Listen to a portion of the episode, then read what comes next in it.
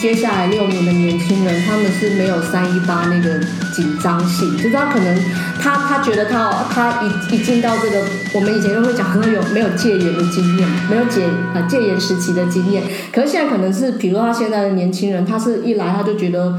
哎，我执政就是谁，然后就一直是，一直都是这些都是有。那他，但他会觉得他生生活里面的那些匮乏感，或他觉得不安的东西会继续存在。可是他再也没有理由去帮他开脱，说以前其实比现在更不好。因为我我知道的时候就已经长成是这个样子啦，就是呃，可能就是呃，也是有同婚啊，然后有转型正义啊，有什么什么。那个时候他就可能会要的更多了，他不会说啊，我们是从零开始的。就是我觉得那。个每一代的体验不太一样，然后我还更担心一件事情，是我们每次都停在立法结束就没了。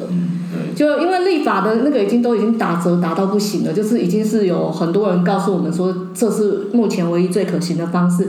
和接下来执行在行政部门上面的旧责，我们交给那个立法院在监督的时候，其实超担心的，因为他没有办法去，他他到底那个，即便是这样的版本，你怎么去做，还是差蛮多的。我们本来都希望说，那个法案过了以后，你好歹你就是透过你那个行政程序上，你你可以一个一个的，好像至少再往前推一点，往前推一点。其实我没有一。一个这么好的版本给你，可是你的行政作为上可以，而且我们行政权真的很大，我们有无限的函释，有无限的行政命令，有无限的行政授权，他们作不作为这件事情就很重要了，对啊。对，所以另外一个方向是政府改革，但是这个议题是一个很冷门的议题，更没人理，也不会有。可是，一般民众会受很多苦啊，但是没有办法管他而已，就是。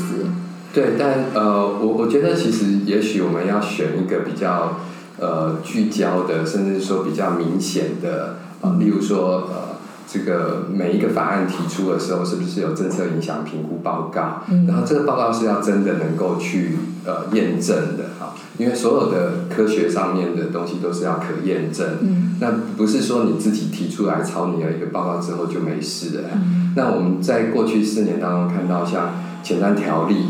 它基本上就是没有任何的评估报告，然后预算直接就发下去。那预算到底执行的效果怎么样，我们也没有办法去验证。嗯，那这个东西都是政府运作上面可以进进一步去改善的。那我要讲的就是说，呃，其实我们还有很多事情要做，我们不要只卡死在一个点上面。如果只卡死在那个点上面的话，这个国家是不会进步的。嗯，对，但是我就我们会觉得国家。卡死在哪个点上吗？就是会会有点停滞，不太能够动。比方说，呃，教育的事情，就是我们高教就遇到很多的状况嘛，就很多呃，不只是学生的情况哦，还包括像是那个教师的部分。我们有很多的流浪教师嘛，然后有很多拿到呃学历之后，大家希望说，哎，你不要。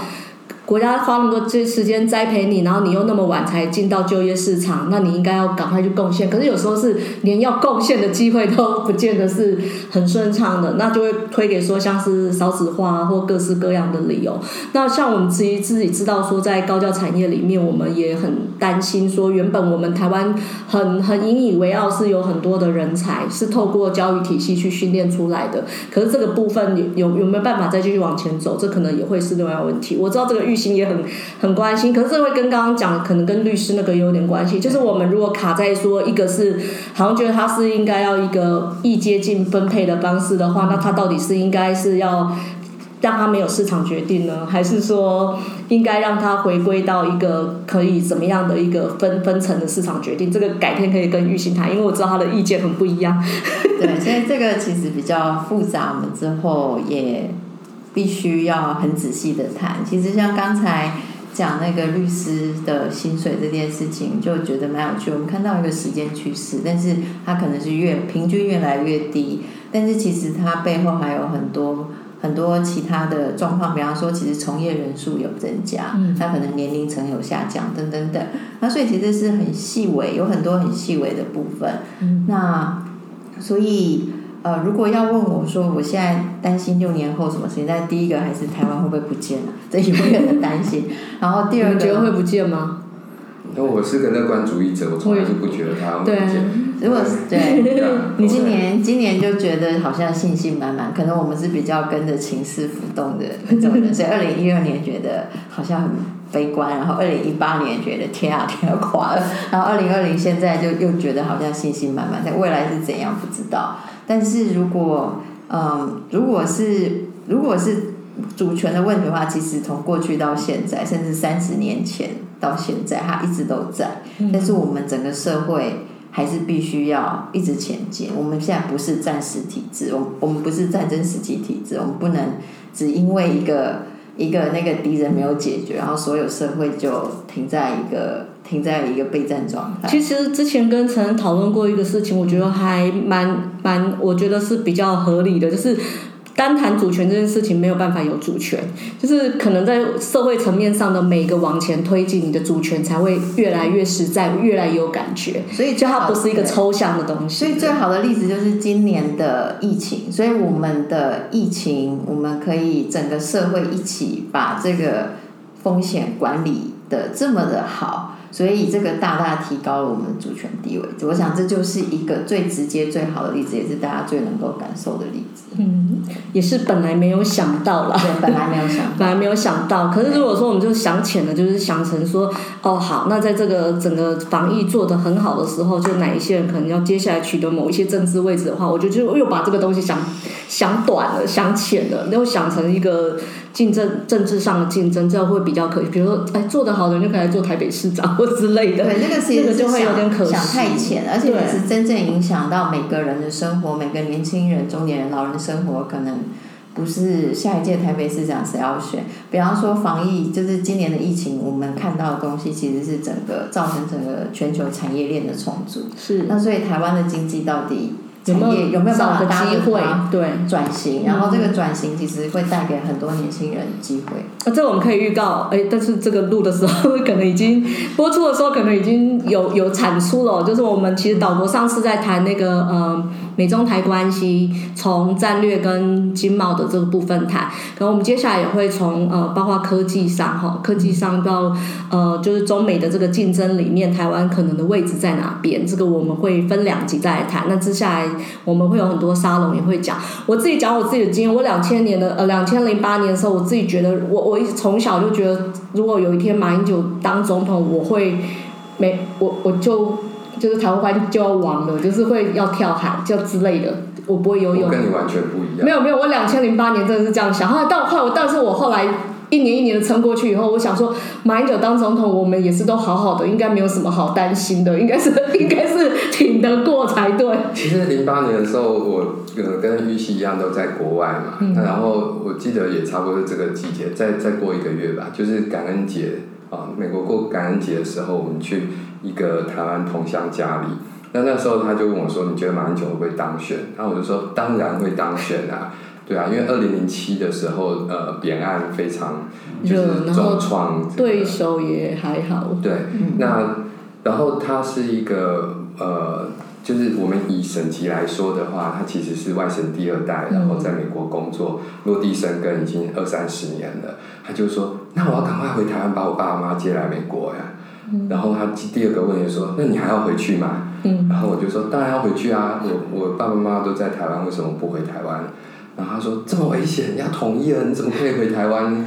然后我就说，可是台湾人民从以前就存在在这个土地上，不管是哪一个政权来去，我们就是在这里生活，好好的生活着。然后其实像我最近在看那个呃陈翠远教授他之前呃百年追求的书，现在呃就是单册发行了。叫自治之梦，应该是这个标题吧？那它它里面也有提到啊，在一九二零年代的时候，台湾人为了追求自治，有这个呃台湾议会请愿运动。那后来总督府开始分化这个自治运动里面的这些人。那再包括说共产国际开始在台湾逐渐蓬勃发展。那到了大战期间，整个就变得非常总动员体制底下非常肃杀。